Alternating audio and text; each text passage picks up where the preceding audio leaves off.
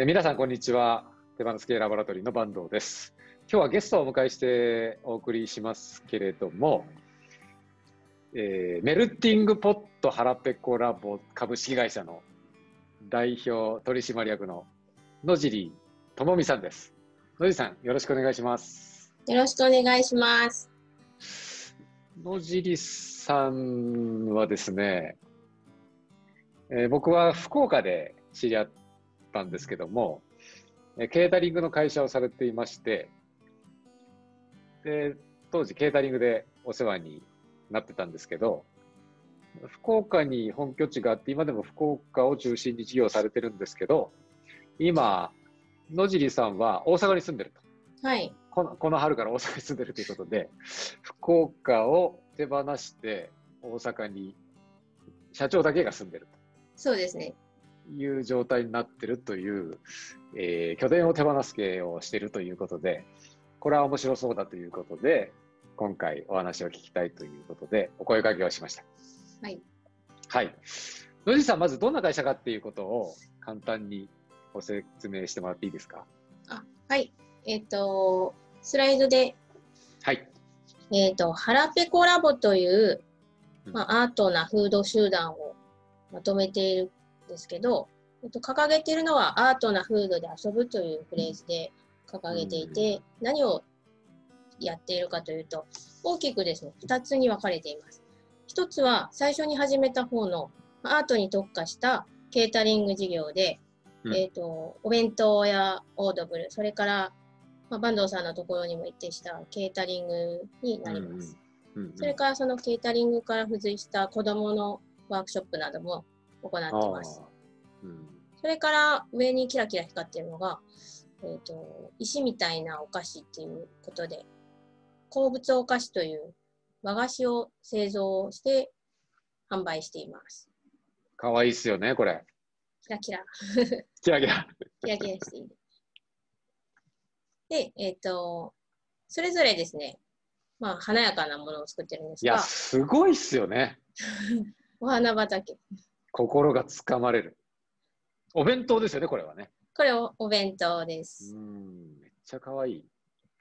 それから、これオードブルなんですけど、うん、30センチ以上上げ底して、うん、うん。積み上がっているかと思いきや、ピラミッドのような土台に刺しているタワーオードブルという名前の、オードブルですうんなるほど。12月だけツリーオードブルっていう名前に名前が変わります。うん。それから、えっ、と、これですね、サラダロードという名前のいや、これすごい。ケータリングです。よく見ていくと、全部おかずとかサラダだけじゃなくって、なんなら、えっとデザートまで入っていて、すべての料理がここに組み込まれているような状態です。これで完結してるわけですね。これで全部完結しています。うん。箸が止まらない、止まらないですね。連なるサラダロードですね。うん。だいたい多くて、まあ、100, 100人以上の規模までやってます。へえ。いや、見たことないですもんね、こういうの。そうですね。初めて。そう基本的には見たことない風景を作っていくっていうのは、どれにしても前提として作っています。アートなフードっていうのがね、こうやって見るとわかりますよね。はい、あの、全体でこう、お料理だなんですけど、うん景色を作っていくようなイメージで。うん。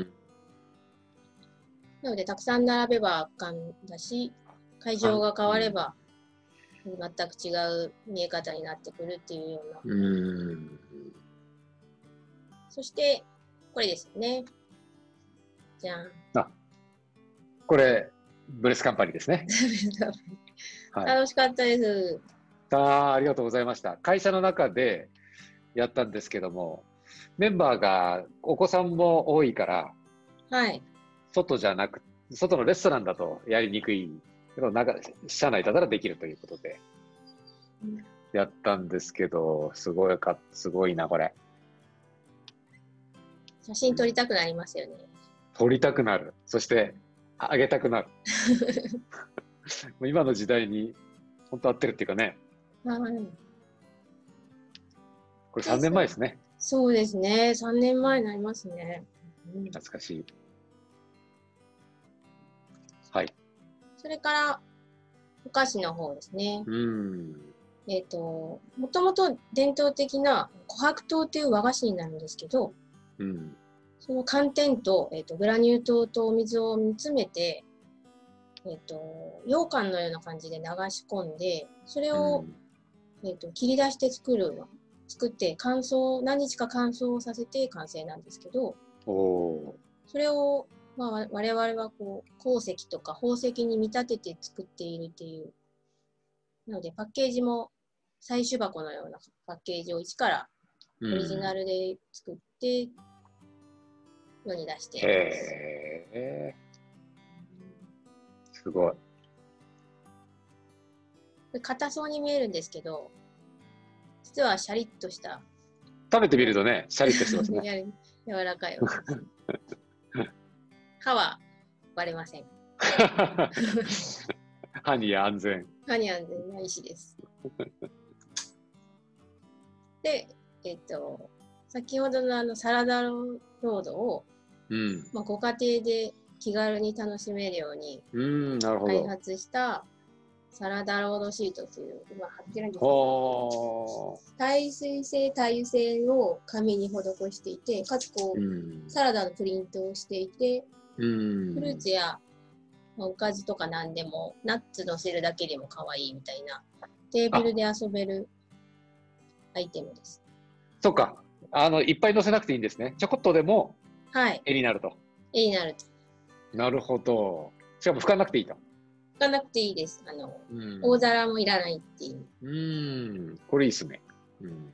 そういうアイテムを作って販売したりとかもしてます。うん。で、まあ、あの、仲間たちとこう、作っているんですけど、スライド。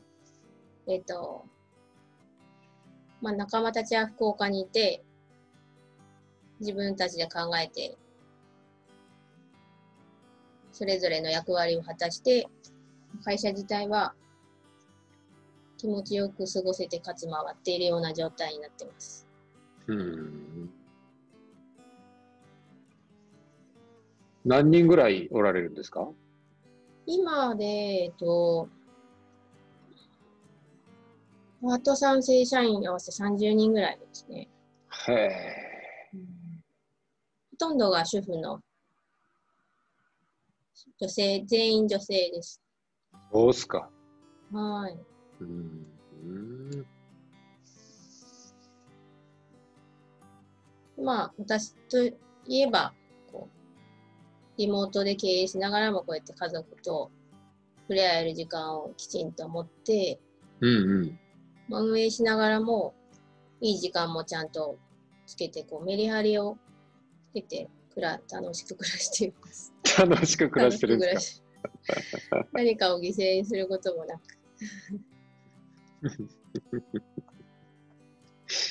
で、この、えっと、まあ、ずっと大事にしてることとしては、かうん。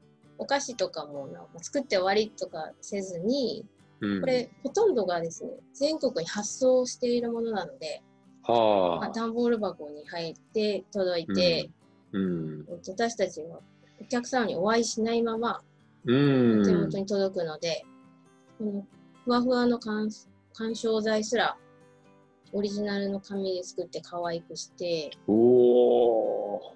だいたいもうこの瞬間から写真を撮られて、開けた瞬間からね。開けたっていうか、まだ中は開けてないんだけど。そう、開けてないんですよ。普通この状態撮られないんですけど、取られない、取られない。うん。プチプチとか入ってても撮られないんですけど、確かに、確かに。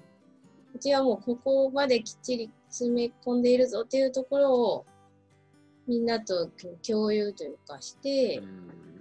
世に送り出したりしています。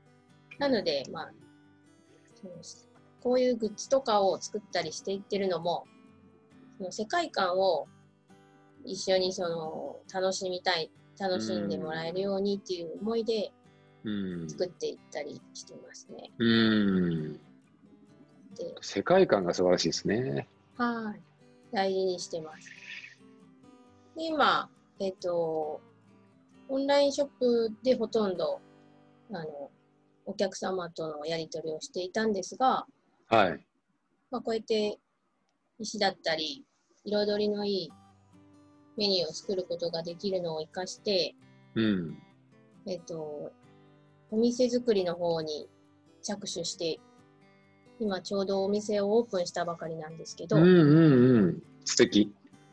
えっと、なあえてこの時代にお店作るのかとよく思われがちですけど、うんえっ。と、私たちとしてはこういった場所を作ってシンボルのような存在を作っておきたいなと思ってうん。この、まあ、正直言うとこのカフェでも手を出そうとかっていうことは特になくて、うん。ただまあ教会とか美術館とかそういうような神聖な場所みたいなものを神聖な場所ね。はい、心の中に持っておいてもらったでお菓子やフードを楽しんでもらいたいっていう狙いがあるのでこう配置もシンメトリーにしたりしてはあ。神聖な場所と思って今お店をまだオープンさせて先週オープンさせました 間もないですね。ほやほやです ここでカフェもあったり、まあ、買うこともできるんですか？あ、できます。直接か全種類買えるのはここだけですね。日本全そうなんですね。はい。アトリエっていう言い方されてますよね。そうですね。あのーやっていることは、例えば生産管理とか、お菓子もうん相当な数を出しているので、うん。えー、と品質管理とか、まうんまるで工場みたいなフレーズなんですけど、うんはいはい。えっと、クリエイティブな場所というふうにうん。内部のスタッフさんにも位置づけてもらいたいのもあって、うん。アトリエって呼んでます。うん、なるほどね。うん、素敵。そんな感じです。あ、はい、ありがとうございます。でこういうアートなフードを扱ってる、はい。クリエイティブカンパニーですよね。そうですね。なんかベンチャー企業って感じです。常になんか新しいアイデアがボンボン生まれて、うん形にしていって、うん。1000個ぐらいのアイデアの中から、本当に世に出ていくのは1個とか2個みたいな感じ。うん、うん、なるほどね。はい。野尻さんが基本的なアイデアの源泉になってるんじゃないんですか？そうですね。ほ厳選ですね。で、ん？今、うんあアイデアの厳選になってます。あ、そうですよね。うんは。い。徐々になんかこう、この環境に慣れてきた子たちがうん。花開いてきて、うん。だんだん自発的にうん。商品開発とかをうん。するように今なってきてますね。う。うんん。もともとはこういうデザインとクリエイティブ的な仕事をされてたんですか？いや、私 OL だったんですよね。?OL? OL でした。不動産、あ、えっ、と、バックグラウンドとしては、アートの、あのー、美術大学を出て、はあはあ。その時はインテリアとか空間デザインとかうん。建築を勉強したんですけど、うんうんえっ、と、クリエイティブ畑、またデザイン事務所とか設計事務所に仲間たちはみんな行ったんですけど、うん私はその制作の場所に馴染めなくて、うんうんでもどうにかた、なんか近いところって言った時に、不動産営業のうん道に行けば建築とか、あのお部屋を案内したりとか触れられるかもしれないと思って、うん不動産営業に行ったりしてましたね。へなので、10年ぐらいな、そういうクリエイティブじゃない場所に行って、そこから多分今誰よりも作ってるので、ーうん面白いなと思いますけどね。そうですね。でそんな野尻さんが福岡会社があるでしかもラボができたラボじゃないアトリエかアトリエができたばっかりの福岡を手放したという経緯をお聞きしたいんですけどそうですね。なんでそえっとなんでそうなったか。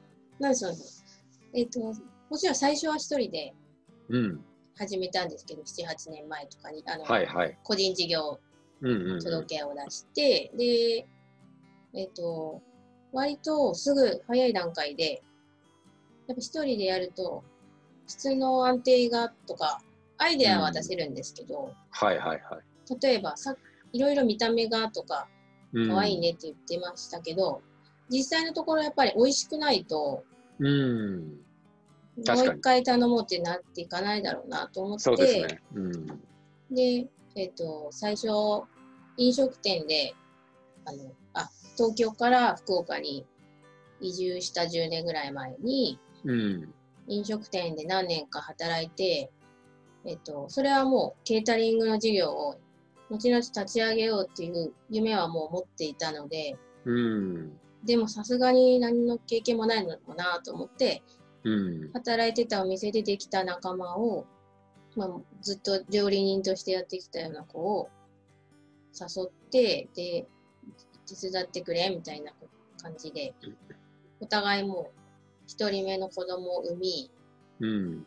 まあ、育児しながら無理のないようにやっていこうみたいな感じで、うん。最初から全速力でいかないみたいなのを決めてやってたんですけど、でも一人産んだぐらいじゃ、なんか、やっぱアクセル踏んでしまうんですよね。無理してしまうというか。ほうほうほうほちょっと仮眠取ればお弁当作れるだろうとか思って、でも実際ものすごい仮眠取ってやっても、もう疲れてー。うん。幸福度は低いみたいな。うん。自分自身の。自分自身。うん。で、今3人いるんですけど、子供が。うんうん。もう2人目産んだ時にもう、いろいろ無理だと。うんうんうん。もう無理できない。無理しても子供に来るだけだし、うん。なんか家族を犠牲にしてる感じとか、自分だけじゃなくて、うん。それだったら、ますますもう稼働時間は、例えば10時から4時までとかって、6時間ぐらいの間で勝負して、できることだけをやっていくみたいな。もちろん子供を打ち合わせに連れていく時もあるし、そういう理解のあるクライアントさんにとの仕事を受けるとか、うんうんうんうん。そういう子供が熱出しても理解してくれるクライアントさんにとか、あとは仲間をどんどん増やしていって、うん。みんなで交代できる状態にしていくとか、うん。で、最終的にもう3人目身ごもった時点で、うん。これは全部手放そうと思って、おお、そうですか。もうその、十月10日後には、その、半年ぐらいは人の目に触れない状態になるのが予測できたから、なるほど、なるほど。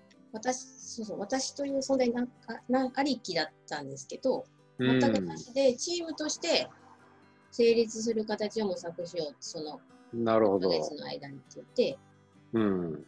で、そのためにずっと準備していて、私が一人でケータリングに行っていた場所も、まあ、2人3人だったらいけるかなとか、じゃあやってみよう。こんな失敗があったから改善しようとか、うん。最終的にもうシートにを作って一般の人には遊んでもらおうとか、お菓子もあの全部あれ手で切ってるので、その、鉱物お菓子ですか？あれそうなんですよ。型とか一切使わずに、うこだわりすぎ。くだらりすぎ。振り切った方が喜ばれるかなと思って。一個一個作ってるんですね。そうなんですよ。すごっ。なんか、ちょっと頭がおかしいと 思うんですけど。思う思そういう、あ、なんか、うちら変態だねとか言いながら、う。うん。かわいいね、これって言って、かわいいかわいいって言って、日々、アトリエの中で作ってるんですけど。本当に生み出してるんですね。そうですね、な一んか、個一個ね。出産してます。うん。こう、近いと思いますよ。なんか、うんいや、これは、この段階じゃまだうん。世に出しちゃダメだよねとか言って、うん。世に出したら罪だとか言って、うん。ある一定ライン超えないといかんいかんって言って、なんかこう、いろんな仲間がいることで、冷静な人もいたり、なるほど。まあ、値段どうするとかも、うん。主婦が買いそうな値段だったうり、ん。ミュージアムショップで買う値段とか違うじゃないですか。ああ、なるほどね。はいはいはい。でも私たちはミュージアムショップ目指してるから、うん。この値段、このパッケージにしていこうとかって言って、そっかそっか。お菓子じゃないんですね。お菓子じゃないです。作品って呼んでるんですけど、うんうんそういう一個一個なんか変なこだわりを持って積みなるほどす。。なるほど。そういうのも女性中心だから、なんか女性的な感性が反映されてるのかもしれないですね。そうですもしね。うんもし男性中心の会社だったら、一個一個手作りで作ろうってならないと思います。やっぱり型をどうするのかとか、あ、そうそう。工場 どうするのかとか、はそう、もうちょ下っと合理。合理的に考える。無駄じゃないみたいな。多分、その細部のこだわりがわからないな。自分たち。ちょっとだから手芸チックなところがあるのかはいな。はい。うん。なぜその時間をかけて刺繍をするとか思うかもしれないんですけど、うん。作ってる時間とうん出来上がったものを見た時の達成感とかが多分うん。楽しく。て、まあ、うん。その力がなくてもできるし、うん。うん、なるほど。あ、力、腕力がなくてもできる。そうですね、腕力がなくても。できるうん。と、さっきの手放すの話に戻るんですけど、えーいきなり福岡から大阪に、えー転居するっていうのの前に、はい。野尻さん自身の出産の1人目、2人目、3人目っていう経緯があったんだなっていうことは分かりました。そういうプロセスがあったんですね。ありましたね。うんで3人目が2年前とか3年前です。そうですね、2年前に3人目を出産して、で、その代表として、ね、えー自分のクリエイティブチームをやっているときに、はい。えー子供を産み育てるっていうことを、なんか計画立てるとか、そういうふうに思う人もいるんですけど、そういうことはあんまり考えなかったです。あ全然考えてなかったですね。授かり、授かった。では、みたいな。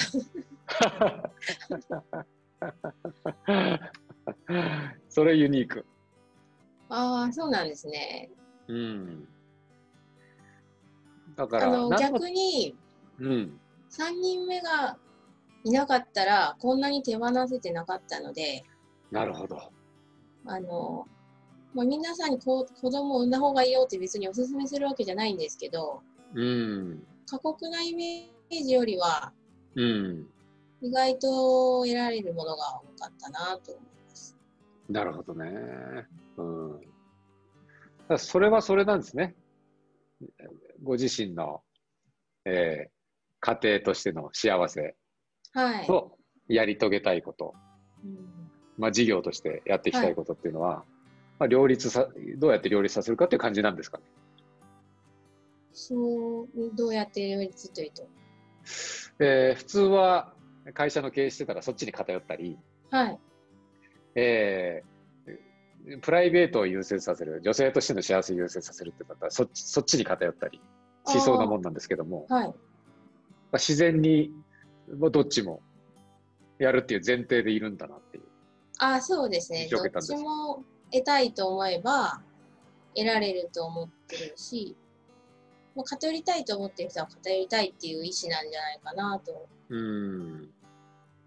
ただそれ、ただそれだけです。決めたようになるのかなっていう。シンプル。シンプル。じゃあ3人目が生まれて、はい。かなりその時点で結構手放すようなか形に現場が手放せたり、はい。えーできるような体制が、まあ、できている中で今回の大阪に引っ越すと。はい。これはなんで引っ越したんです？あの、夫の転勤です。か おかしい。で、単身赴任するみたいなこと最初、うん、お達しがあった時に会社から、その彼に、はいはい。はい、はい。最初そういう口ぶりで言われた瞬間に、うん。あの、離れ離れとかないよって言って、うんついてくついてくって言って、うん。別にそ即その場で、ついてくよって言いましたけどね。即答ね。はい。向こうは、ご主人は気を使って、いや、ちょっ普通そうよね。と、俺だけ行くのかなみたい転勤に社長がついていくと。なかなかない。な。あの、意外と、その、内部のリアクションもうん。普通でしたよね。うーん。それは家族一緒にいた方がいいよね、みたいな。うーんまあそういう今までのプロセスもあって、まあ、野尻さんだけじゃなくて他の方も女性が多くて子育てされてる方とかが多いんですかね。ほとんどそうですね。あほとんどそうなんですね。だからそれは家庭優先だし、うん。まあ、家族のことをやりながらお互いに仕事を融通し合ってっていうような、まあ、文化ができてるんでしょうね。そうですね。こう、理解としても、やっぱり経営者って24時間なんか仕事のこと考えてたり、寝てる時もなんかアイデアとか考えてたりするうん。難しい部分をやっぱどうしても担わなきゃいけないっていうところがうんあ。ると思うんですけど、そういうことを多分みんなが分かってくれていて、うん。だからそのことで自分たちのためにうん。ファーヤって呼ばれてるんですけど、ファーヤが犠牲にしてほしくないなっていう気持ちがあるんだと思います。うん。なるほどね。だ即答だったのが面白いですね。そうなんですか。うん。